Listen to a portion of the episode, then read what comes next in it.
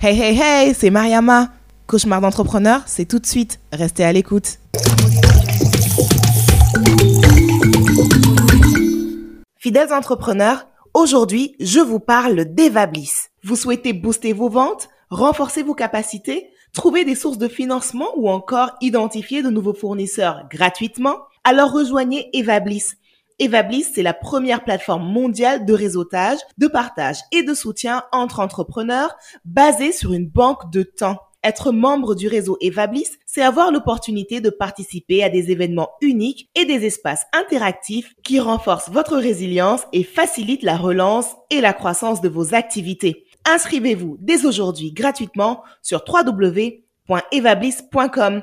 www.evablis.com.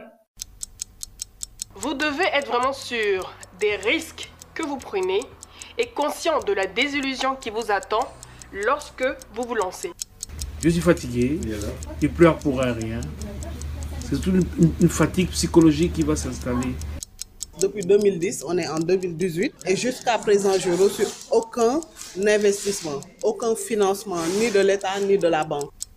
Non, mais CEO, c'est vraiment Chief Excrement Officer, en fait, quand on y pense. Tu gères la merde.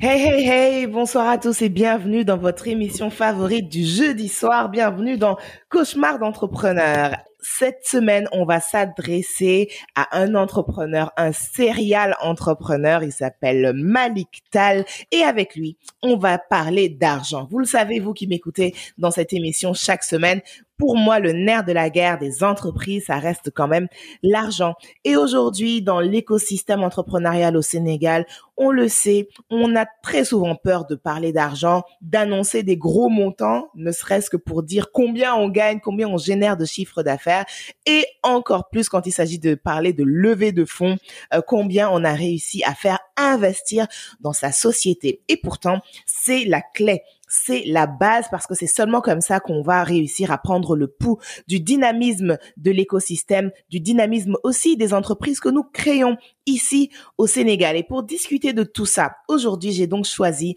Malik, qui est un serial entrepreneur. Il en a ouvert des entreprises, mais surtout, il a investi dans plusieurs entreprises. Aujourd'hui, il est associé, entre autres, de Brick and Blocks, par exemple, de Coris, et il a euh, aujourd'hui développé une passion pour la construction. Je vais le laisser lui-même nous en dire un peu plus. Malik Tal, bonsoir. Bonsoir, Mariama. Bien, merci de m'inviter. Et, et puis euh, et, puis merci pour cette présentation qui est géniale. Euh... C'est un plaisir, hein, Malik, de, de t'avoir avec nous. Parle-nous un peu de toi, déjà, parle-nous de ton parcours. Yo, Dormi fan. Euh, où est-ce que tu as grandi, où est-ce que tu as fait tes études et dans quoi est-ce que tu as commencé à travailler à la base? Euh, Moi, moi, moi, du coup, moi, je suis Dakarois. Dakarois, mais Boytown, original. Je suis né à la clinique Pasteur. J'ai grandi immeuble Alpha à 500 mètres de la clinique Pasteur. Et je suis allé à l'école à franco-sénégalaise Jaljo. J'ai vécu en centre-ville de Dakar, dans ce carré-là. Boy plateau, vrai. Original. Boy town, tout plat. C'est exactement ça. Original. Et puis, ben, je suis resté au Sénégal euh, jusqu'après mon bac. J'ai fait les maristes. Et puis voilà, et puis je suis allé en France faire mes études et puis et puis je suis rentré. Et, et, qu'est-ce que tu as étudié en France? J'ai j'ai eu une scolarité assez bizarre. Euh, j'ai commencé en économie et gestion, euh, donc j'ai fait un DUG. Ensuite, je suis allé en école de commerce à l'ESC. À l'époque où le DUG existait encore. Excuse-moi de te couper, c'est très drôle. Parce que maintenant, je suis sûre que beaucoup de jeunes vont dire, mais c'est quoi ça? je te jure. Je suis l'une des dernières générations du DUG.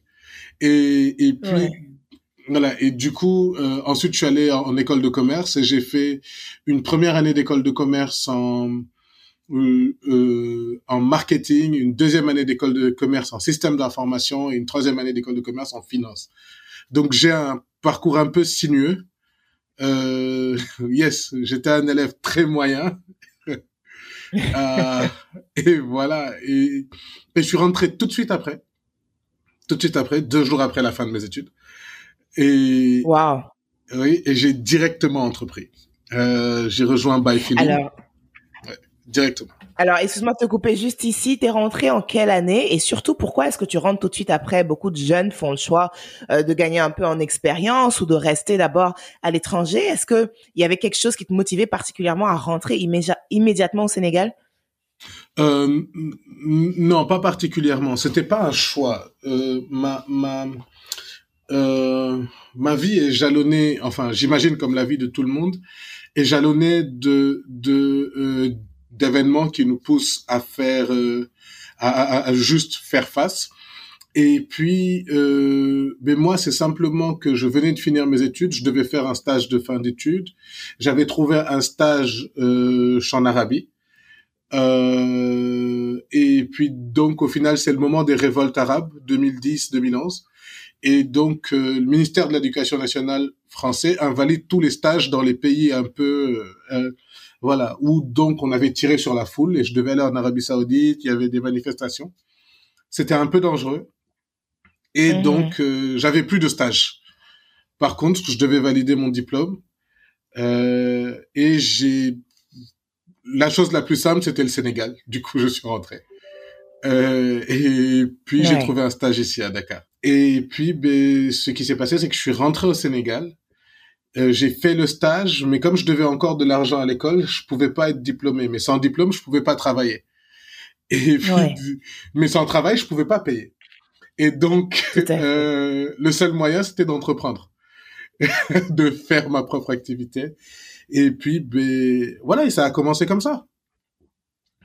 Ça a commencé Alors, comme ça ça. a commencé comme ça, à travers quelle entreprise? Raconte-moi ta première expérience entrepreneuriale très rapidement. Et surtout, euh, ensuite, comment est-ce que tu te dis, mais en fait, oui, moi, c'est ça que j'ai envie de faire toute ma vie? En réalité, euh, la première ch- chose qu'il faut dire, c'est que comme je t'ai dit tout de suite, je suis, je suis dans, je suis né et j'ai grandi dans un environnement où l'entreprise c'est la norme. Chez moi, Ouais. tout le monde est entrepreneur. On n'a pas de fonctionnaire ou de ou bien d'employés dans la famille. Tout- quasiment tout le monde est entrepreneur. Mes oncles, mes tantes, mes cousins, mes cousines, mes frères, tout le monde fait la même chose. Et Ouais. mes grands-parents. Donc, donc en fait, c'est ce qui est normal pour moi, a priori. Ouais. La deuxième chose, c'est que euh, c'est qu'en fait ça se fait totalement par hasard. Donc que j'ai un stage au bureau de mise à niveau qui se, qui se passe bien et qui se finit. Je suis censé chercher un emploi après, je me dépêtre dans dans les problèmes de ma vie, comme tout le monde en a, j'imagine. Et puis ben je rencontre euh, Mohamed Ardo Diallo et puis Alpha Sirekan un soir. Euh, ils venaient voir mon père pour en fait qu'il les conseille et voilà dans leurs affaires et puis euh, on se lie d'amitié je connaissais déjà un peu Alpha je connaissais pas Ardo euh, parce que nos parents avaient des relations Alpha donc. Et puis ben, au final on se lie d'amitié. Je découvre un peu ce qu'ils font. Ils, ils développent des sites web ils font des stratégies digitales. Je m'y intéresse un peu. Et puis ben je vais les voir et je leur dis les gars moi j'ai envie de faire ce que vous faites. Et, et, et puis j'ai envie de devenir associé mais j'ai pas d'argent. Par contre, il y a un truc que je sais faire. Je suis un super vendeur. So now, voici ce qu'on va faire. Si j'arrive, tous les deals que j'arrive à vous rapporter, tous les deals que j'arrive à vous rapporter, vous me donnez 20% du revenu. Et ces 20%, je les prends pas en cash, vous me les redonnez en part de votre boîte. Et, Alors là, c'était une stratégie déjà extrêmement innovante à l'époque. et puis ils me disent oui. et ils me disent oui. Ils sont chauds. J'étais à l'époque, euh, j'ai une cousine qui est chef de pub chez Caractère. Je l'appelle, je lui dis, j'ai des gars, ils sont extraordinaires. Ils développent des strates digitales, ils font des sites web, ils font des stratégies pour Facebook, etc. C'est déjà en 2011, hein, 2012. Oui, c'est c'est exactement ça. Et puis voilà, et puis Caractère, à l'époque, avait déjà beaucoup de budget, donc beaucoup de budget de grande entreprise, beaucoup de budget marketing. Et puis je lui demande, ouais, ben, qu'est-ce qui vous fait vos sites web, qu'est-ce qui fait les stratégies, etc. On me parle de people input, etc. Euh, on me met en rapport avec des gens. Je vais voir un peu tout le monde. Et puis à l'époque, les gens faisaient les websites entre 5 millions et 10 millions. Et j'arrive et je lui dis, je vais la voir et je vais voir sa patronne. Elle me trouve un rendez-vous avec sa patronne. Je fais une présentation de By Feeling et puis je lui dis, oui, ben nous, on peut vous faire toutes vos plateformes à 450 000 pièces. Par contre, il faut que vous nous en achetiez 10 à la fois. Ah ouais, c'était courageux ça comme move. et, et puis ça commence comme ça. Et puis ben, deux ans après, euh, bon, euh, euh, ça, cette stratégie, plus beaucoup d'autres stratégies, Byfeeling est devenu euh, l'une des premières boîtes digitales, euh, une des premières agences digitales du Sénégal et puis d'Afrique de l'Ouest. Et puis, et puis j'y suis resté deux ans jusqu'en 2014. Alors c'est assez euh, c'est assez dingue que tu me parles justement de la manière dont tu as commencé à travailler dans cette première entreprise, euh, en tout cas dont tu as été associé, parce qu'elle est assez innovante comme je disais tout à l'heure. C'est assez rare. Généralement les apporteurs d'affaires, si on peut les appeler comme ça, ils repartent avec leur cash. Euh, ils cherchent pas à rentrer dans le capital. Ça veut dire que quelque part tu avais une vision euh, qui allait au-delà et ça rentre dans le vif du sujet. Aujourd'hui j'ai envie de discuter euh, des différents moyens que les entreprises ont au Sénégal euh, pour lever des fonds, pour se valoriser, etc., y compris euh, l'ouverture euh, du capital. Alors, très rapidement, avant que je ne te pose la question sur l'écosystème et les moyens de financer nos entreprises au Sénégal, j'ai envie que tu nous dises ensuite dans combien d'entreprises tu as choisi ou la vie t'a mené à être associé? Depuis que j'ai... De, depuis By Feeling, il y en a 16. Malik, on va devoir s'arrêter parce que non, désolé, je, vais devoir changer le, le, la thématique de cette émission et revenir sur mais qu'est-ce qui t'arrive? 16 entreprises Oui, 16. Explique-moi un peu la mentalité avec laquelle tu, tu avances et pourquoi est-ce que justement aujourd'hui tu, tu penses que c'est important. C'est une mentalité pardon, qui est très américaine à mon goût. Euh, ça arrive très souvent euh, aux États-Unis qu'on retrouve des gens qui sont associés dans énormément d'entreprises parce que justement ils nous ont une vision un peu différente. Décline-nous la tienne. En fait, je suis un, comment on appelle ça? Je, je, je, je suis bon d'en faire naître les choses ou les faire développer. Je suis, je suis très bon dans, dans, dans penser, voir. Je suis un excellent manager stratégique. Je suis beaucoup moins bon d'un point de vue opérationnel, mais je suis un excellent manager stratégique. Et à chaque fois que je rencontre des gens, et à chaque fois qu'on discute, et à chaque fois qu'on a des conversations, au, au euh, voilà, mais au détour d'une rencontre, euh, on fit beaucoup avec les gens. Je suis aussi quelqu'un que généralement on aime bien une fois qu'on le connaît. Je suis très sociable. Et, et puis donc, euh, je construis des relations d'affaires au fil de mes rencontres. Et j'ai à chaque fois quelque chose à apporter. Et donc, euh, je peux aussi tirer profit de ce quelque chose que j'ai à apporter parce que les entrepreneurs me le rendent bien. Donc, mes partenaires me le rendent bien, en part, en argent, ou etc. Euh, quelque part aussi, ça va nécessiter euh, le courage aussi du risque de perdre. Alors, euh, on est dans une émission qui s'appelle Cauchemar d'entrepreneur. Me dis pas qu'à chaque fois toutes ces aventures ont été positives. Est-ce que quelque part aussi, c'est pas, il n'y a pas eu de revers de la médaille, on va dire, où tu t'es dit ah est-ce que j'aurais dû faire ça? Ou est-ce que vous, ou tu as perdu de l'argent, hein, tout simplement, ou le flair n'a pas été forcément bon. Est-ce que c'est déjà arrivé? Oui, absolument. La première, c'est pas mal fini. Ça a été une expérience extraordinaire. By Feeling, dont je parlais pour ne donner que cet exemple, c'est fini euh, avec moi qui en sort sans aucune valeur. On, ça s'est très mal passé avec mes associés à la fin. On a à peine sauvé euh, notre relation amicale. Et, et, et puis, euh, c'est quelques années plus tard, aujourd'hui, qu'on arrive à en parler sereinement, je pense.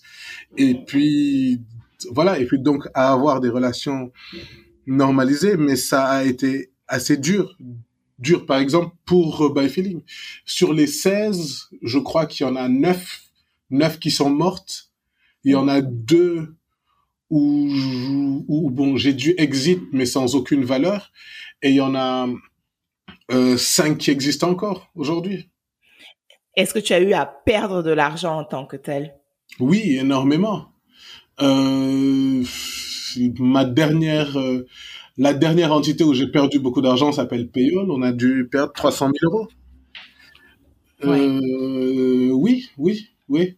Oui. Ça fait, ça fait partie du risque, à ton avis, quand on aime l'entrepreneuriat, il faut accepter aussi que ce soit une option?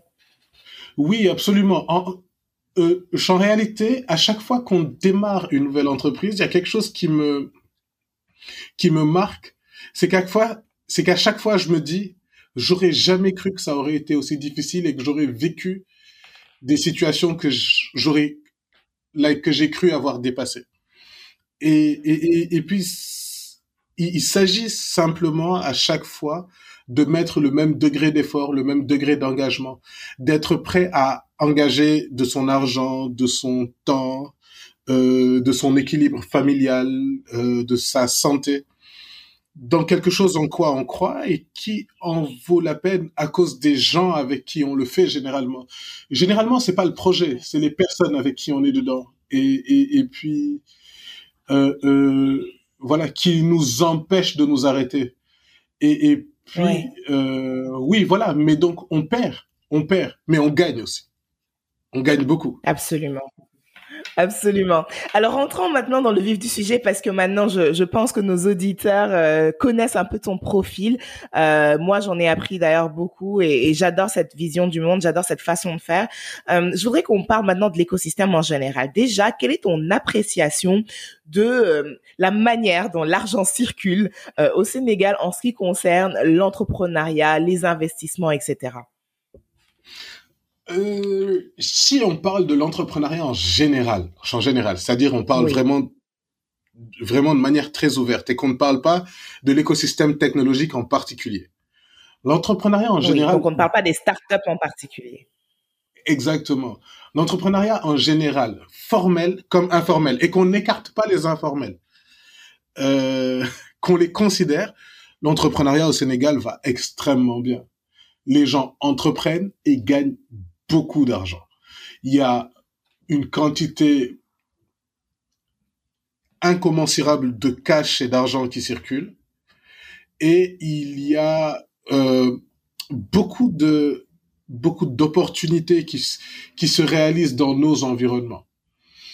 Maintenant, euh, on, ne capture pas, on ne regarde pas ces opportunités, on n'en a pas une vision claire. Pourquoi? Parce qu'on parce que nous, les gens trop éduqués, euh, like the corporate world, oui, euh, on ne regarde pas notre économie réelle. Euh, l'ensemble de ces énormes commerçants, énormes industriels, énormes importateurs, l'ensemble de ces jeunes entreprises euh, qui sont dans tous les domaines et dans enfin qui sont dans tous les domaines d'activité et qui font des choses exceptionnelles. Et on regarde l'autre partie, les 3% de nous qui sommes allés à l'école et qui faisons du business en français. Mmh. Qu'est-ce que ça changerait de, de les voir, de voir toutes ces, toutes ces autres euh, strates hein, de, la, de la sphère économique euh, Qu'est-ce que ça changerait finalement à la, à la dynamique générale? Pourquoi tu dis on, on, ne les regarde pas, on ne les voit pas? Euh, J'ai, j'ai, euh, dans mon parcours, j'ai eu à, à euh, j'ai eu un distributeur, grossiste de produits télécom et grossiste de produits FMCG, sucre, café, lait, etc. Grossiste, comme grossiste ou Bopoukoy. Mm-hmm. Et, et, et, et, puis, je, je, je pense que c'est le moment où j'ai le plus appris.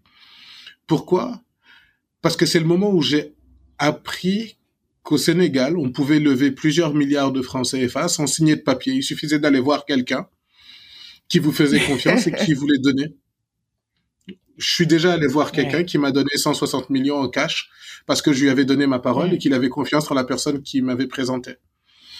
Euh. Parce que j'ai découvert qu'au Sénégal, aujourd'hui, 90% de la consommation de nos ménages était drivée par les boutiques de quartier. Et pas par Internet, et pas par Auchan, ou bien le modern trade, trade euh, juste en général. Euh, et mmh. puis que j'ai compris pourquoi l'ensemble des structures les plus grandes de notre environnement avaient un pied formel, donc la façade, et un pied informel dans la distribution, dans leur relation avec le marché. Mmh. Euh, euh, Aujourd'hui, si on considérait notre pays comme il est vraiment, avec nos relais et, et puis notre économie de la distribution comme elle est structurée, euh, nous arriverions à, en fait, nous arriverions à allier tous nos programmes de développement à notre économie réelle. Donc, Ouais, à- ce à serait, tout- c'est dire connaître nos réalités mieux, mieux exactement. les appréhender. Ouais. Exactement. Au- au- Aujourd'hui, je donne un exemple. Tous les programmes de développement, les programmes de financement qui existent au Sénégal ne s'adressent pas à, à l'entreprise euh, d'un monsieur qui s'appelle Amadou Diallo et qui est euh, distributeur de produits FMCG euh, Jta Rebus. Par contre, Tout à fait. par contre, Amadou Diallo est le plus gros distributeur de produits FMCG d'Afrique de l'Ouest. Ouais, Mais il est dans, mais il est sur aucun radar. ouais, et il est condamné à un plafond de verre justement parce qu'on ne le considère pas. ouais. C'est très vrai ce que tu dis. Absolument. Et, et puis ça, tu peux le retrouver partout, dans toutes les strates, que ce soit dans l'agriculture, que ce soit dans l'industrie et la transformation, que ce soit dans le commerce qui est le moteur de notre économie aujourd'hui, que ce soit dans les services. Partout, les informels sont les plus nombreux. Comme on dit, ils sont 97%, on est 4, on est 3%. Et on a l'impression Ouais. que nous, les 3%, c'est nous la règle. C'est nous les plus importants et finalement tous les financements sont dédiés, ou en tout cas pour l'essentiel euh, et pour les gros montants à ces 3% là. J'ai envie de te poser une question là-dessus. Euh, quelque part, est-ce que ça voudrait dire à ton avis qu'au lieu d'essayer de pousser euh, cette économie de l'informel à se formaliser, euh, ce qui peut être pour certains une barrière parce que c'est quand même euh, euh, dans des langues qui sont compliquées, ça demande beaucoup de documents qui sont peut-être pas accessibles à certains. Est-ce que ça voudrait dire qu'on devrait développer des mécanismes de financement plus importants que le microcrédit pour ces gros industriels-là ou ces gros distributeurs-là qui aujourd'hui, euh, comme tu le dis, euh, sont incontournables dans, dans l'écosystème? Oui, absolument, absolument. Ce que, ce que je pense, en tout cas, ce qui a, euh, euh, et effectivement, nous devons aller, euh, je sais pas comment dire ça, nous, euh, nous devons aller vers nous-mêmes. C'est-à-dire, nous sommes pas, euh, et, puis c'est ça qui est un peu paradoxal, c'est que nous considérons euh, qu'il y a une scission entre eux et nous, quand nous sommes pareils, tous sénégalais la même langue, on parle tous le Wolof. On a les mêmes cultures, euh, les mêmes orientations sociales, les mêmes visions des affaires très souvent. Et en réalité, euh, euh, effectivement, on doit pas, euh, et c'est paradoxal de le dire, on doit retourner vers eux. On doit Mm. permettre aux gens de faire leur démarche en Wolof. Ça devrait être possible. On doit permettre aux gens de pouvoir, euh, je sais pas moi, euh, emprunter de l'argent en Wolof, aller à la DEPME et faire un dossier en Wolof, aller au bureau de mise à niveau et faire un dossier en Wolof, aller à la DER et faire un dossier en Wolof, Ouais. euh, ou trouver des voies et moyens d'accueillir ces gens. Mm. Et de quelque niveau qu'ils soient, que ce soit ceux qui commencent, comme ceux qui... Euh, comme ceux qui sont déjà arrivés, donc voilà, mais au plus haut niveau des affaires euh, que ce soit en Wolof ou bien même en arabe, parce qu'en réalité, la plupart d'entre eux sont éduqués, mais pas en français, ils sont éduqués en arabe, Mhm, parce qu'ils sont allés au Dara, mhm. ils ont quand même appris. Euh, oui, on doit se reconnecter à, à nous-mêmes, et les plus grandes entreprises de ce pays sont les entreprises qui l'ont compris. Prenons la Sonatel. C'est Mhm. somme toute une entreprise très moderne, très structurée, etc. Mhm. Ok, elles vendent du crédit téléphonique. 87%, euh, je crois pas me tromper, c'est peut-être un vieux chiffre qui date de quand j'étais encore distributeur telco, mais 87% du chiffre d'affaires d'Orange, donc de la Sonatel, qui est de 1000 milliards de francs CFA par an, Mhm. se fait dans la rue, dans les boutiques de quartier, qui Ouais, n'ont eux pas de ouais, avec des distributeurs qui n'existent pas. Donc, euh, prenons les grands industriels, euh, etc., 100 milliards de chiffre d'affaires par an. Euh, son chiffre d'affaires, il se fait à la boutique du quartier. ouais. Comment, Avec les petits distributeurs dans les quartiers. comment est-ce qu'ils intègrent euh, le petit distributeur qui a son tricycle et qui va livrer 15 boutiques dans la zone? Comment est-ce qu'ils descendent down there? Comment est-ce que Dolima vend son produit dans les boutiques du quartier? Les entreprises qui ont compris qu'elles devaient intégrer like, notre économie réelle sont celles qui fonctionnent le mieux. Alors, j'ai une question à te poser par rapport à nos modes euh, de levée de fonds, mais aussi euh, finalement à la mentalité que peut-être aussi ces, euh, ces entrepreneurs-là euh, ont ou n'ont pas. Alors tout à l'heure, tu nous disais, voilà, tu as réussi une fois à lever 160 millions grâce à la parole. Ça, c'est quelque chose qui est très sénégalais, c'est très culturel. La valeur de, de la parole est bien plus importante que celle d'un contrat signé. En tout cas, à la base, hein, traditionnellement. Ensuite, je sais que euh, certaines entreprises, je pense à Wikari, euh, ont à leur tout début, euh, avant même que ça ne soit Wikari, levé des fonds grâce à un système qui est très sénégalais, qui est celui de la tontine. Est-ce qu'aujourd'hui, ça ne ça ne revient pas à dire que au-delà d'aller chercher nos financements, voilà, dans toutes ces structures qui vont nous demander nous d'être extrêmement formalisés, des documents qu'on ne comprend pas et qui sont encore une fois peut-être pas accessibles euh, aux, distributeurs du quartier, aux distributeurs de la zone. Euh, est-ce que ça ne veut pas dire qu'il faudrait aller beaucoup plus vers ces mécanismes de financement traditionnels qui peuvent aussi nous permettre de lever des fonds énormes et qui vont nous permettre de dépasser ce, plafond de verre? Absolument, absolument. Euh, et puis, enfin, j'ai dû lever des fonds sept ou huit fois dans ma vie euh, au Sénégal, à l'international, de manière formelle et de manière informelle. Donc, emprunter de l'argent à des banques, parler à des fonds d'investissement, avoir du love money de la famille, des investisseurs internationaux, donc des entrepreneurs, ou bien un fournisseur qui décide juste de me faire confiance. Euh, euh, pour revenir à ce que tu disais, j'ai un excellent exemple. Quand je suis devenu distributeur, euh, j'avais un fournisseur, euh, je vais pas dire son nom, mais euh, parce que je pense qu'il aimerait pas. Mais le monsieur, après quelques mois de travail ensemble, où je viens, je j'achète du produit et puis je m'en vais. Je viens et je lui dis un jour, donc un jeune Bawal Bawal de 29 ans, qui fait, qui faisait à peu près 500 millions de flux jour dans la distribution. Donc c'est un monstre le type. Euh, beaucoup plus jeune que moi, mais sharp, très sharp. Et puis, voilà, et puis je lui dis, euh, le monsieur s'appelle Khadim, et je lui dis, c'est Khadim. Je peux parler Wolof? Oui, bien entendu. Ayo, bismillah. voilà, et je lui dis, c'est Khadim, mande. Euh, taille, c'est mon réseau. Parce que, parce qu'à l'époque, Madame ravitaillait presque 3000 boutiques par jour. Ma ne ko sëñ Xaadim dama yore 3000 boutique u koñ yoo xam ni bis bu nekk dañuy rupture te sama capacité jënd jënd produit moo tax bis bu nekk may rupture mais lii mën naa ko multiplier par 10 ma ne ko sëñ Xaadim man fi mu nekk nii xaalis dama am tuuti xaalis di liggéeyee xaalisu banque bi donc dama indi sama xaalis sama papa dimbali ma jox ma garantie ma dem ci banque bi ñu lebal ma xaalis xaalis boobu laay ñëw di jënd produit ci yow mais soo mënoon lebal dina ma arranger. j'achetais entre 40 et 50 millions par jour. mu ne ma ñaata nga soxla?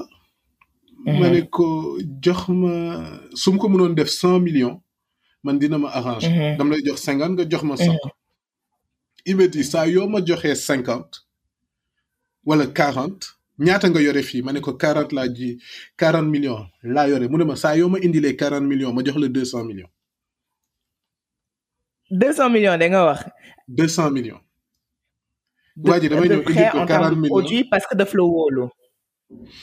signé ma ne ko dañuy signé contrat mu ne ma kayit bi nga may indil de sama kàddu bi ma la jox mu ko gën a yitteel kayit bi mën naa ko signé te nag du ma def.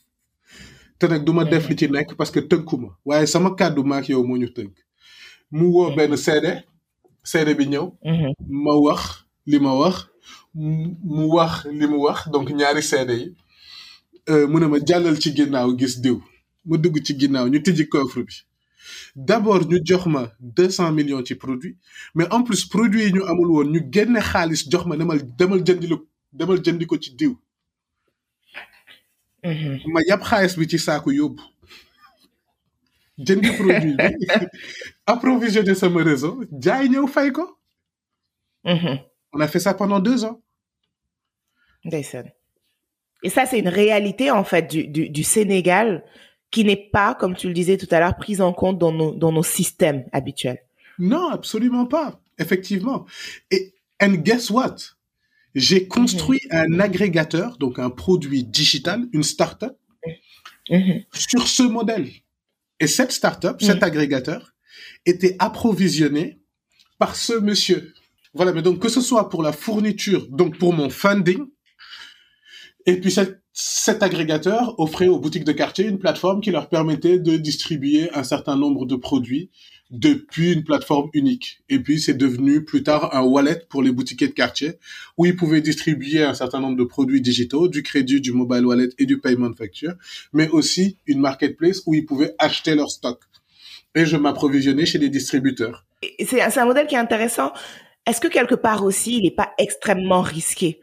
Euh, Et euh, c'est, on le voit hein, à plus petite échelle, bien évidemment. Et euh, beaucoup de gens s'essayent justement à travers le crédit euh, de manière un peu informelle et c'est-à-dire pas auprès des banques, etc. Mais le risque derrière, est-ce qu'il n'est pas juste multiplié par 10 aussi? En réalité, je pense pas. Pourquoi? Moi, j'avais un réseau de boutiquiers, je pouvais leur faire crédit.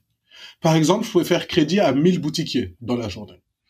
C'est, Mm. il faut comprendre comment notre société, elle est construite.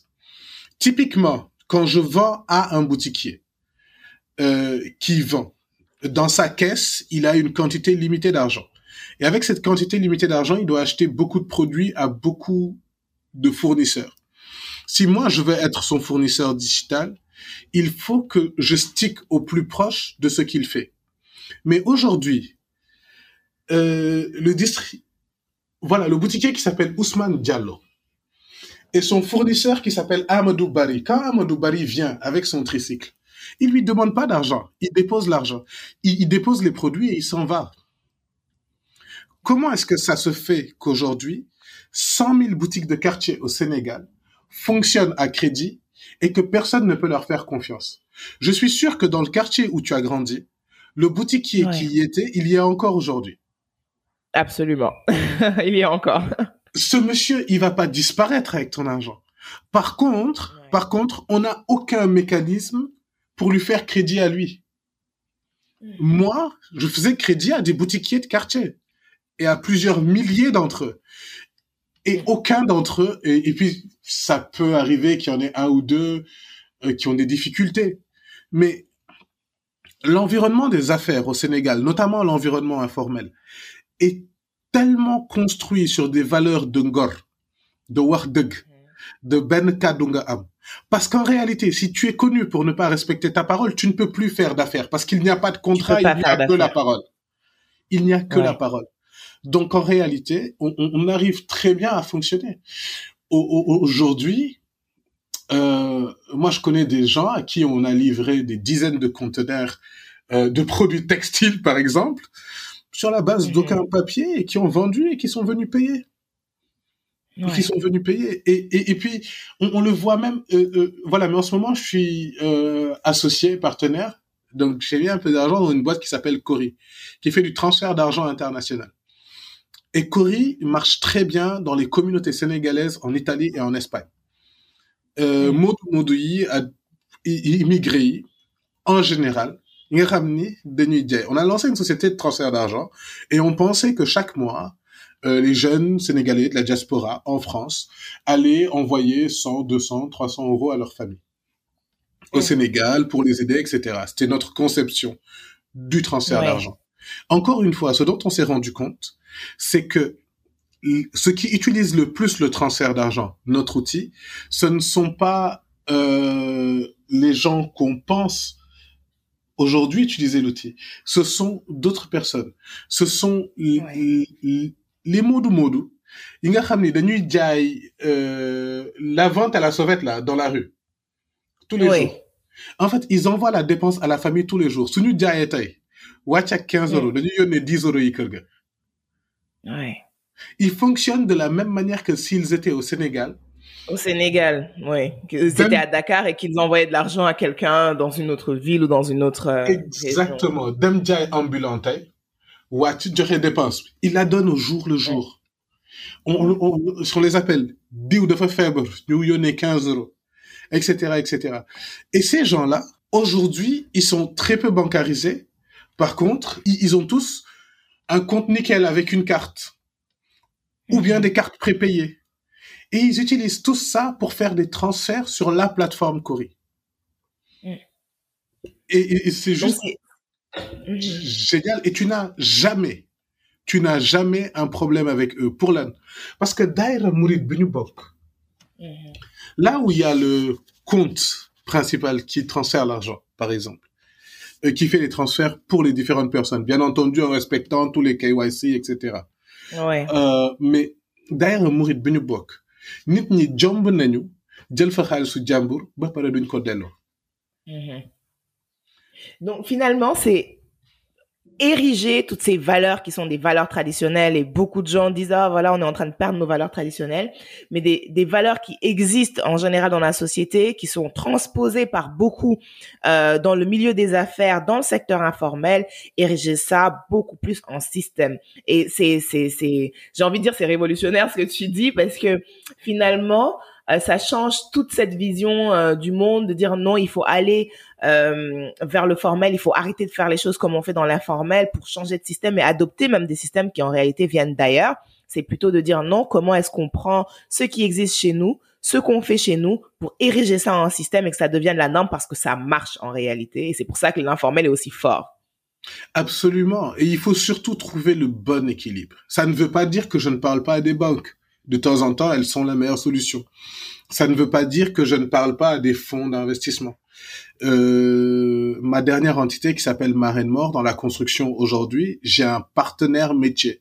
Donc, un investisseur nigérian qui désirait s'installer au Sénégal dans la construction et avec qui on a lancé cette entité.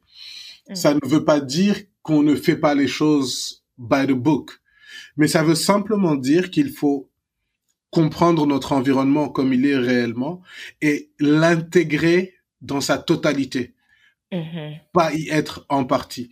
En partie.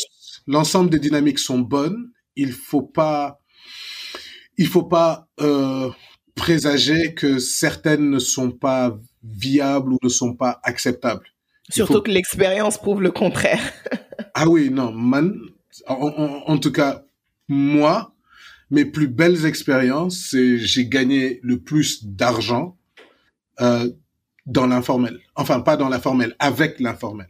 Avec l'informel. Malik, parlons justement euh, maintenant de, de, ce, de cet autre secteur, en parlant des startups, euh, parlons des, des modes de financement dont on parle le plus aujourd'hui, le crowdfunding, ou encore commençons par les business angels.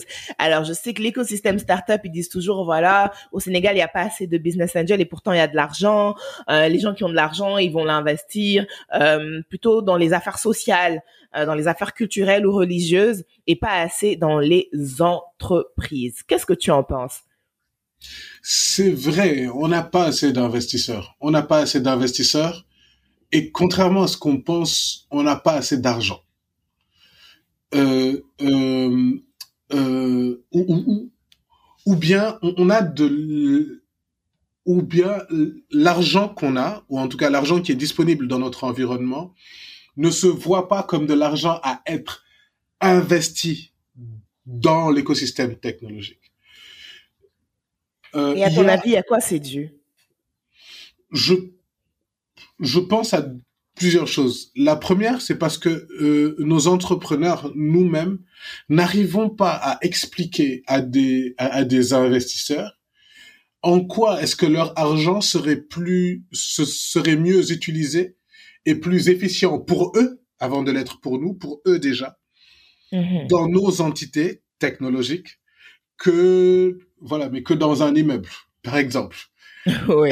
C'est très difficile à expliquer. C'est parce que la technologie, c'est encore trop nouveau, peut-être pour ces personnes-là, ou que c'est une génération différente. Pourtant, pas tant que ça. Elles le comprennent quand on arrive à leur montrer. Tout à l'heure, je vous parlais d'un bol bol qui s'appelle Khadi et qui m'avait prêté euh, à de l'argent à différents moments. Cette personne, quand elle a vu la plateforme que je réalisais, c'est la première à m'avoir dit, euh, ouais, tal, man, sambirbi, de.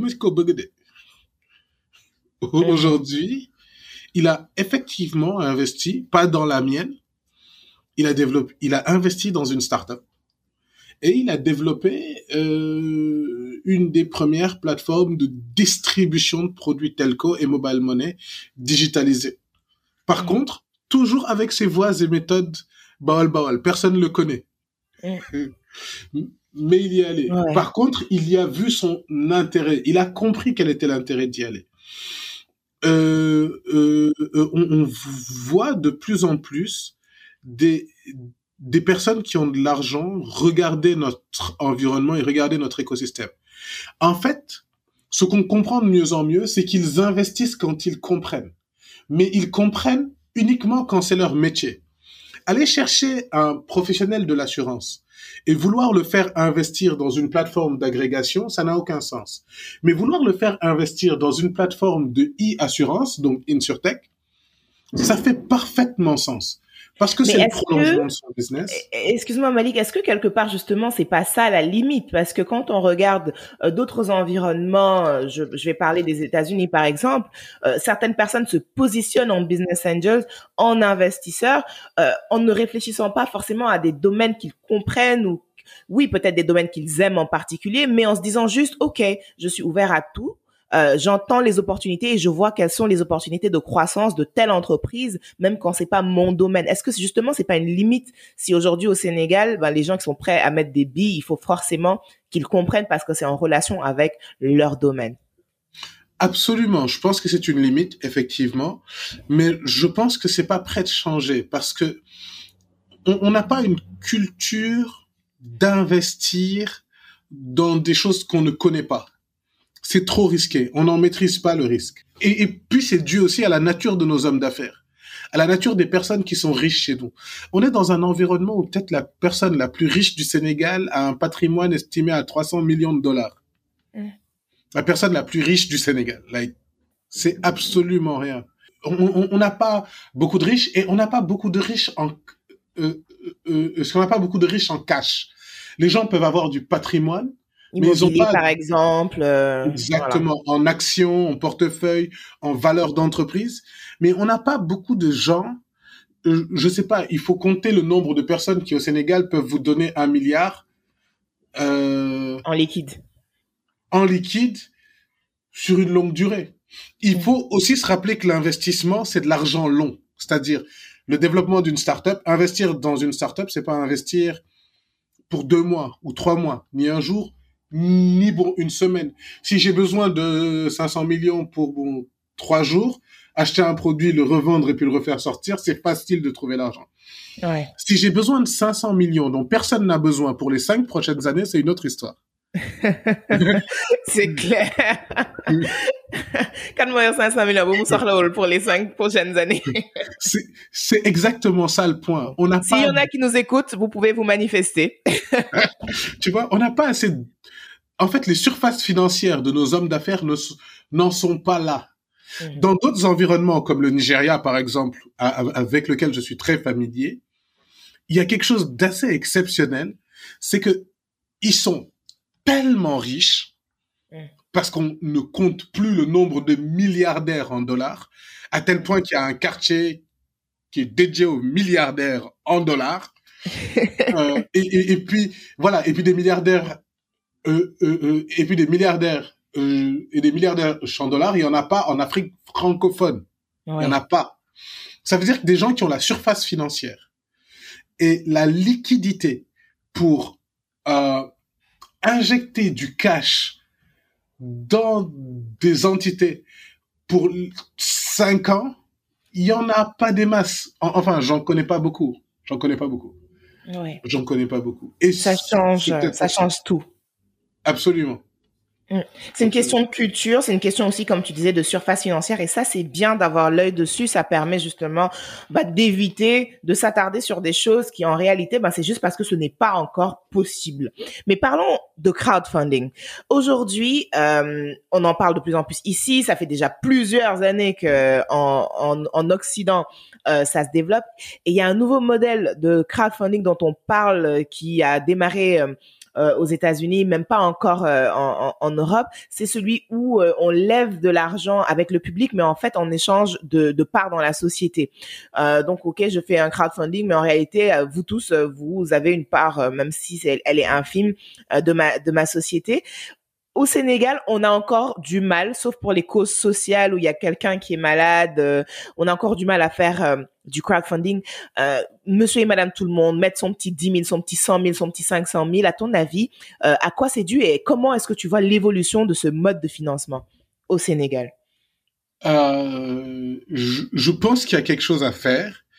Je ne sais pas exactement comment, je dois avouer que j'en ai pas une grande expérience, même si j'ai vu euh, une expérience où ça a très bien marché, c'est celle de euh, Baicedo, où ça marche très bien.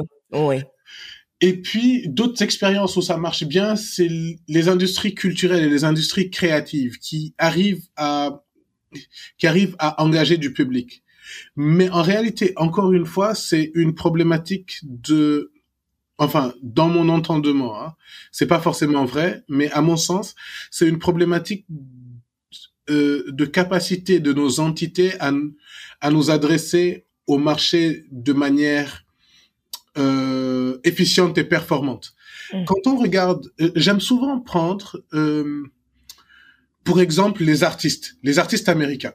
Oui. Euh, il y a quelque chose qui me choque, c'est comment est-ce qu'ils arrivent à tout ce qu'ils font arriver à engager le public, arriver à faire en sorte que le public achète, arriver à obtenir le bon niveau d'investissement, arriver à obtenir le bon niveau euh, de marketing, arriver à obtenir la bonne distribution de leurs produits, etc. Mmh. Et puis, j'ai remarqué, en regardant ça, que les gens font souvent des production deals, sur des marketing deals, sur des distribution deals, et que les différents niveaux, et c'est le rôle des labels et des écosystèmes culturels dans la musique, dans le cinéma, euh, dans le stand-up, chez les, chez les comiques. Euh, chaque partie est parfaitement gérée. Ce qu'on va pas avoir, nous, c'est, j'ai vu des entités faire du crowdfunding, mais la première barrière qu'ils vont avoir, c'est l'écho que leur campagne va avoir, qui va avoir, combien de centaines de milliers ou, ou bien de millions de personnes vont entendre parler de de leur initiative, de la levée de fonds. Comment est-ce que la stratégie, euh, like le marketing deal, comment est-ce que la stratégie pour attirer les gens et attirer leur argent est gérée? Comment est-ce que cette stratégie est financée? Et il faut pas oublier une chose ce qui marche le mieux en termes de crowdfunding, ce sont des crowdfunding qui ont une base de financement. Ça a l'air absurde. C'est vrai. mais il faut bien pas tout demander. Il y a un minimum. Exactement. Et en plus, il faut investir pour pouvoir toucher toutes ces personnes-là. Exactement. Donc, euh, euh, je pense c'est, j'ai l'impression que c'est une problème euh, euh que c'est une problématique d'approche que c'est une problématique de compréhension de la manière de le faire ou de capacité de la manière de le faire correctement.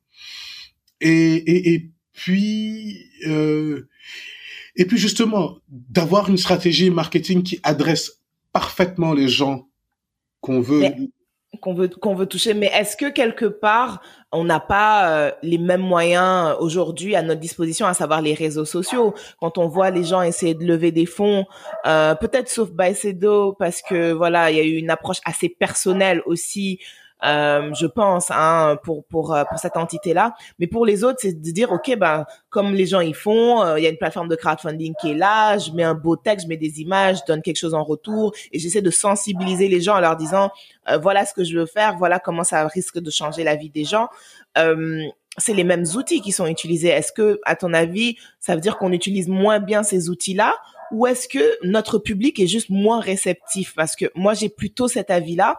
Euh, le public est un peu moins réceptif à certaines choses parce que c'est pas encore ancré dans nos réalités et qu'on a encore, pardon, des problèmes day to day, des, problèmes de vie basiques à, à régler. effectivement, euh, les Sénégalais sont on, on, bon, on est le 23e pays le plus pauvre du monde, donc il y a beaucoup de gens qui ont beaucoup de problèmes et qui pensent pas à investir.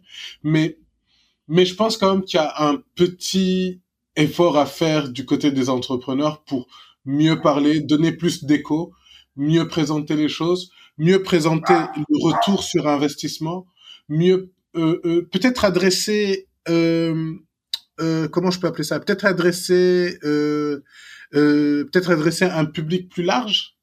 Ouais. Et, et puis peut-être financer un peu plus nos, campagnes, De, yes, nos campagnes de crowdfunding. trouver de l'argent pour faire la campagne, pour trouver de l'argent. Mais c'est essentiel. Ouais. C'est essentiel. Ouais. La, la, la chose, la chose que j'ai apprise et qui est fondamentale, c'est que pour lever des fonds, il faut, il faut un peu d'argent. À minima, à minima pour se dégager de son day-to-day et pouvoir recruter quelqu'un qui s'occupe du day-to-day de votre entreprise pendant que vous levez de l'argent. Tout à fait.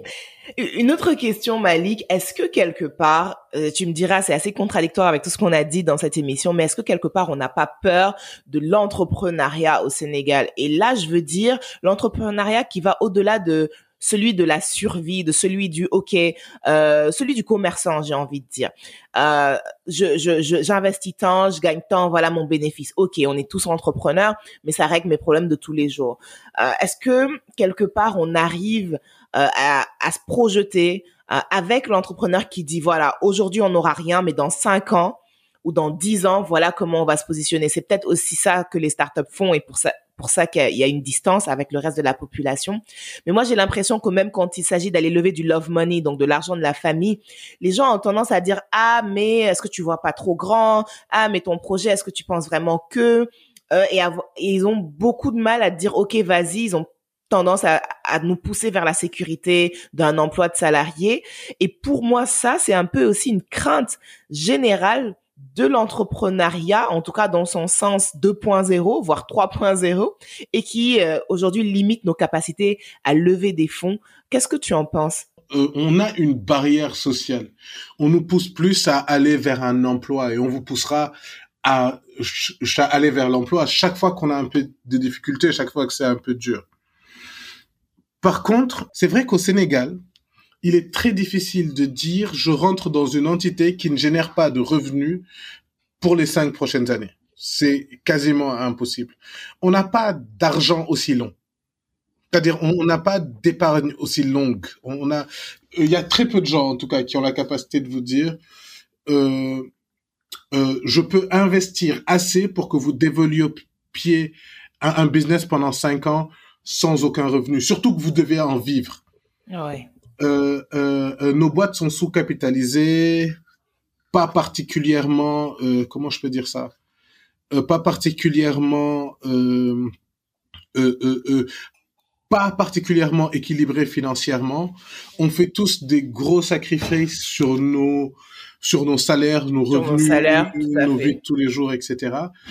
Et, et puis il, il faut à minima faire bouillir la marmite. Donc il, s'agit pas d'être rentable, mais au moins voilà, mais au moins générer de quoi vivre Mm. et de faire vivre l'entité. C'est toujours très difficile de faire financer une entreprise au-delà d'un an de cash burn. L'investissement plus le fonds de roulement au-delà d'un an, c'est toujours très difficile. C'est toujours Je- très difficile. Écouté hier euh, un, un podcast, euh, d'ailleurs que j'adore, qui, qui parle de, de marketing et de growth, et dans lequel on a invité euh, un, un révolutionnaire. Moi, je, je, je pense que c'est comme ça qu'on peut qu'on peut qu'on peut le nommer. Euh, c'est l'entreprise, une entreprise qui s'appelle Feed et qui fait euh, aujourd'hui des aliments différemment. C'est-à-dire, il dit vous n'avez pas le temps euh, de cuisiner, vous êtes euh, on the go, mais en même temps vous voulez manger équilibré, votre santé est en jeu, vous voulez pas manger fast-food tous les jours. Euh, maintenant, on vous met tous les nutriments dont vous avez besoin dans des bars, dans ceci, dans cela. Ça correspond à des repas et euh, vous n'avez plus besoin de réfléchir. Maintenant, vous pouvez manger ça entre deux rendez-vous. Basically, c'était c'est ça le pitch. Et c'est l'entreprise euh, Malik qui a levé dans les euh, apparemment dans les cinq dernières euh, années le plus euh, d'argent, 40 millions d'euros euh, en France en termes, en tout cas en tant que start-up. Alors que pendant toutes ces années, ils étaient à perte jusqu'en 2020, ils étaient à perte. Et je me suis dit, mais c'est quand même énorme. Euh, juste deux mois avant la Covid, ils venaient de faire leur dernière levée de fonds. Et euh, il, dit, on était à perte, on continue à être à perte. On voyait la Covid arriver, on a réussi à lever de l'argent et aujourd'hui, on est à 40 millions d'euros d'argent de levée et on va seulement commencer à faire des chiffres positifs dans deux, trois ans. Je me suis dit, mais ça, c'est impossible au Sénégal. C'est c'est là qu'est la qu'est la limite, c'est là que se trouve la limite de nos investisseurs. Euh, euh, euh, il y a un ce qu'il y a un investisseur qui a dit à mon frère qui dirige la startup Corée, you like you want to lose money until Series D.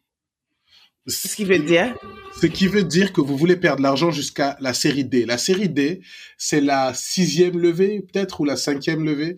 Donc d'abord on a Love Money, ensuite on a le seed, ensuite on a une série A, une série B, une série C et une série D. C'est des levées de fonds équivalents à ce que par exemple, euh, voilà, c'est peut-être même la session de la boîte à 500 millions de dollars. C'est des levées de fonds à, à 9 chiffres. Ouais. En dollars. Ouais. OK?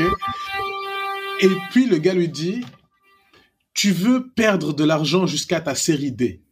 And that's the only way, the only way you will be a billionaire. You will be a billion dollar company, basically. En perdant de l'argent pendant toutes ces levées de fonds, c'est le seul moyen de t'enrichir ensuite. Et qu'est-ce qui explique cette, cette, cette vision, cette, cette affirmation?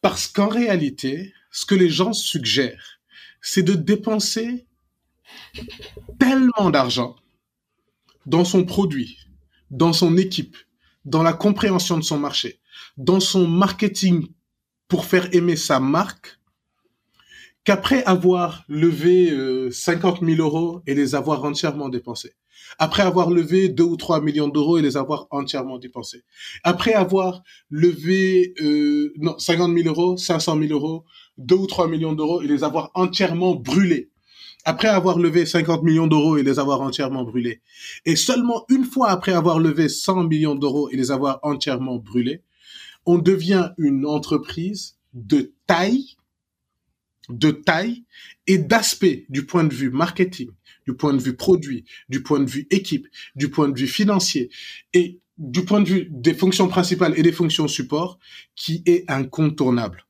Ouais. So, Ouais. Tant que nos investisseurs joueront petit bras, tant qu'on n'investira pas autant d'argent dans nos startups, on n'arrivera pas, like, ça ne, ça ne ment pas. J'ai, j'ai un exemple. Je sais pas si l'entrepreneur voudrait que je le donne, mais il y a un entrepreneur sénégalais qui fait de la pub dans des bus, sur des Mm. écrans. Mm. Et il a levé euh, 300 millions, à peu près, après 4 ans de vie, etc. Mm. Et il y a le même entrepreneur qui fait la même chose, une entreprise avec la même marque, dans des taxis à New York.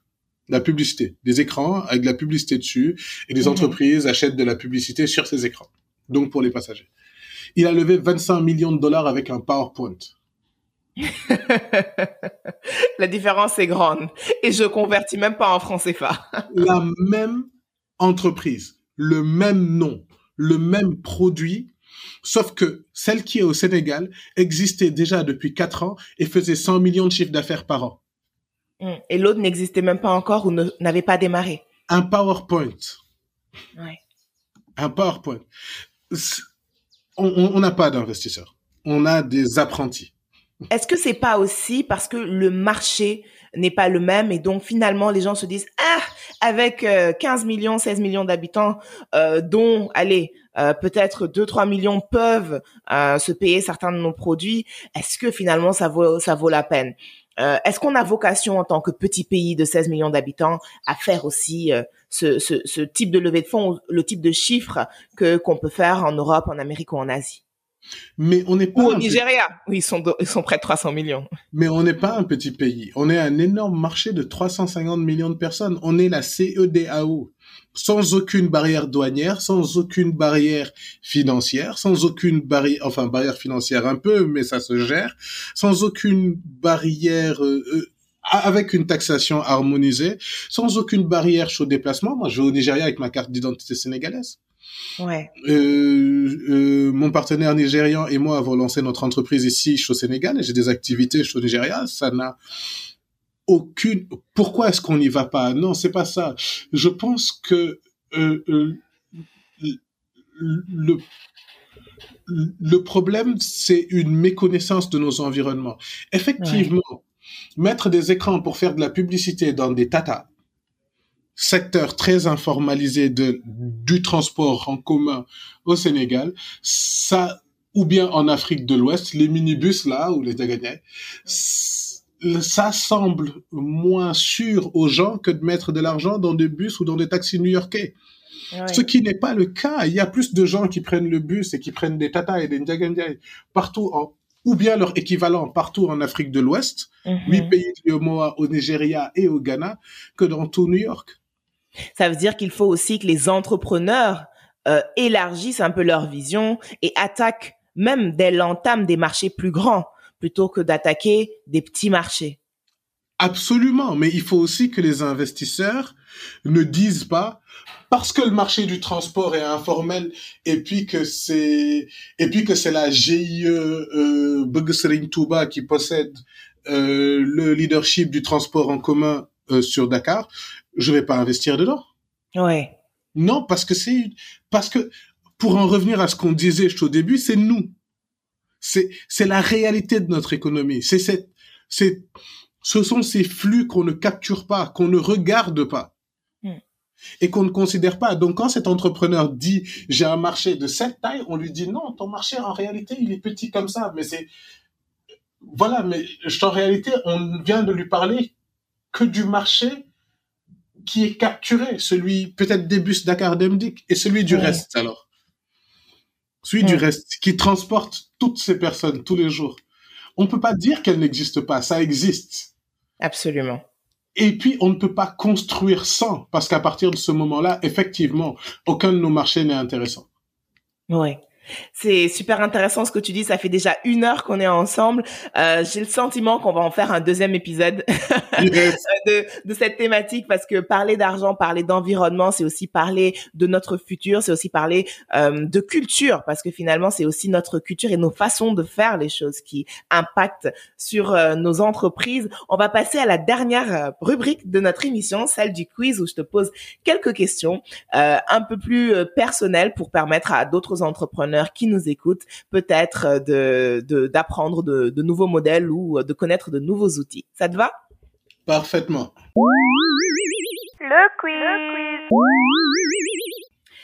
Alors, Malik, quel est ton outil de productivité préféré?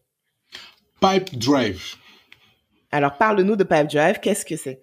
Pipe Drive, c'est un CRM qui me permet de suivre euh, l'ensemble de mes euh, l'ensemble de mes clients, l'ensemble des personnes avec qui je parle, l'ensemble de mes opportunités d'affaires, euh, les tâches que j'ai exécutées et les tâches à exécuter. Ok. et puis qui t'oblige à, sur chaque opportunité, mettre une action avec une deadline. Et quand cette deadline arrive, qui ne te lâche pas sur ton téléphone, sur ton ordi, jusqu'à ce que tu la marques en done. Et dès que tu la marques en done, elle t'oblige à mettre une autre activité. Génial. Bah écoute, je crois que je vais être la première à tester Pipedrive. Euh, Deuxième question. Quel est le meilleur conseil qu'on t'ait donné? C'est un autre entrepreneur qui me l'a donné, euh, euh, Chimère Job de Rosumi, qui m'a dit un jour, don't build for achievement, build for legacy. Ce qui veut dire, Mhm. ne construis pas pour pour te réaliser ou bien pour réaliser quoi que ce soit. Bien entendu, ça peut être un objectif primaire, mais construis toujours pour transmettre ton entreprise. Construis ton entreprise pour qu'elle puisse te survivre, pour qu'elle puisse se passer de toi. Et Ouais. puis, dès qu'on fait ça, en réalité, ce dont je me suis rendu compte, c'est qu'on construit euh, des choses bonnes, c'est qu'on construit des process qui sont viables, on Mhm. construit euh, euh, euh, des des process qui sont sains, on, on- on gère l'argent de la meilleure des manières, parce que justement, on construit quelque chose que vous êtes censé transférer à quelqu'un d'autre, ou bien quelque chose qui, s'il vous arrivait quel- quelque chose, enfin, il y a le Neyir, que Mm. s'il m'arrivait quelque chose aujourd'hui, me survivrait. Ouais, absolument. Quel est le livre, le podcast, le TED Talk ou peu importe, en tout cas euh, quelque chose que tu as eu dans les mains ou à regarder qui a changé ta façon euh, d'entreprendre ou qui en tout cas t'a apporté quelque chose d'incontournable? Euh, C'est une émission mm. qui s'appelle Drink Champs. ok. De Noriega, le rappeur, où il invite des rappeurs pour parler de leur parcours. Et puis, ils parlent beaucoup de leurs affaires. Et puis, pourquoi cette émission? Parce que euh, chaque fois que je l'ai écouté, et chaque fois que j'ai entendu euh, les artistes parler, parler de leur vie, de leur challenge, et puis de la manière dont ils ont construit des, des business à millions de dollars, ce que j'ai compris, c'est que c'était dû à leur management. Et, et puis j'ai regardé, j'étais un épisode sur leur management, donc le management des industries créatives, où euh, où bon justement j'en expliquais comment est-ce que uh, these guys like comment est-ce qu'ils atteignent tous leurs objectifs ou bien they hit the right spot sustainably like constantly every time? Comment est-ce qu'ils arrivent à mettre la bonne dose d'argent la bonne dose d'amour et donc de marketing la bonne dose euh, euh, euh voilà mais d'amour du marché d'amour du public et puis d'acceptation et donc de marketing la bonne dose de distribution et la bonne dose de réalisation et donc tu vois de production du produit. Et quand on prend cette chose et qu'on l'applique aux, affaires, c'est comme ça qu'un 50 Cent qui a et c'est un exemple que je donne qui a euh, et j'essaye de faire vite pour pas prendre trop de temps qui a qui a réussi a répété cette chose plusieurs fois dans sa carrière musicale, l'a très bien aussi réussi quand il a fait Vitamin Water, qui est où, où donc ils sont allés signer un production deal avec une super boîte de production, donc une usine qui fait de l'eau, ou donc ils sont allés signer euh, un contrat de marketing avec des télés et puis des sponsors et un truc de fou. Mm. Euh, ou donc ils sont allés euh, apporter euh, le financement de la même manière que s'ils finançaient un album de musique, et puis ils l'ont distribué de la même manière. Encore une fois, ils sont allés chercher un contrat de distribution avec tous les supermarchés, tous les etc. De la même manière que si ils allaient en fait toutes les plateformes de streaming. Aujourd'hui, tout ce que je fais est breakdown de cette manière. Tout ce que je fais et penser de cette manière. Et parce que je pense que les artistes y arrivent énormément et qu'ils arrivent à engager les gens. Les artistes et les écoles, les écoles de la Ivy League font la même chose. Mm. Aujourd'hui, tout le monde veut aller à Harvard ou tout le monde veut que son enfant aille à Harvard. La plupart d'entre nous ne connaissons personne qui est sorti de Harvard, n'y sommes jamais allés, ne connaissons pas de professeur ou n'avons aucune vue sur les programmes. La seule raison pour laquelle nous pensons que c'est quelque chose de bien, c'est parce qu'ils nous ont dit que c'était bien. Et que nous So, il faut arriver à faire la même chose avec nos affaires. C'est une très belle, euh, c'est une très belle conclusion et j'invite tout le monde à aller regarder. Euh, Dream Champs, euh, ça peut aussi donner des astuces à chacun, à chacun d'entre nous dans sa manière de, de, conduire ses affaires. Malik, ça a été un plaisir de t'avoir dans l'émission Cauchemar d'entrepreneur. Euh, je suis sûre qu'on aura à faire une autre, euh, un autre épisode ensemble, j'en suis sûre. Euh, merci pour le temps et puis encore une fois, bonne chance dans, dans, tes affaires. Est-ce que tu voudrais dire un dernier mot? Je dis merci, merci beaucoup de m'avoir invité, merci de m'avoir donné la parole. Euh, j'ai de la chance de pouvoir faire ce que je veux et d'avoir le droit de me casser la figure. Vraiment. C'est une, c'est une bénédiction. et il faut, euh, il faut la mettre à contribution et c'est ce que tu fais en t'associant à plusieurs startups euh, pour euh, pour d'autres personnes. Parce que créer des entreprises, c'est contribuer à l'emploi et à donner des chances à, à beaucoup de gens. Merci Malik. Merci à toi. C'est avec plaisir. Merci. à tous les auditeurs d'avoir suivi l'émission Cauchemar d'entrepreneur. Vous le savez, vous pouvez nous retrouver sur les réseaux sociaux. Cauchemar d'entrepreneur, l'émission. C'est ce qu'il faut taper pour nous retrouver. Il y a également le groupe de support SOS Entrepreneur pour poser toutes vos questions. Et enfin, écoutez-nous en podcast sur vos applications préférées, Apple Podcast, Pocket Cast ou encore Google Podcast. À très bientôt.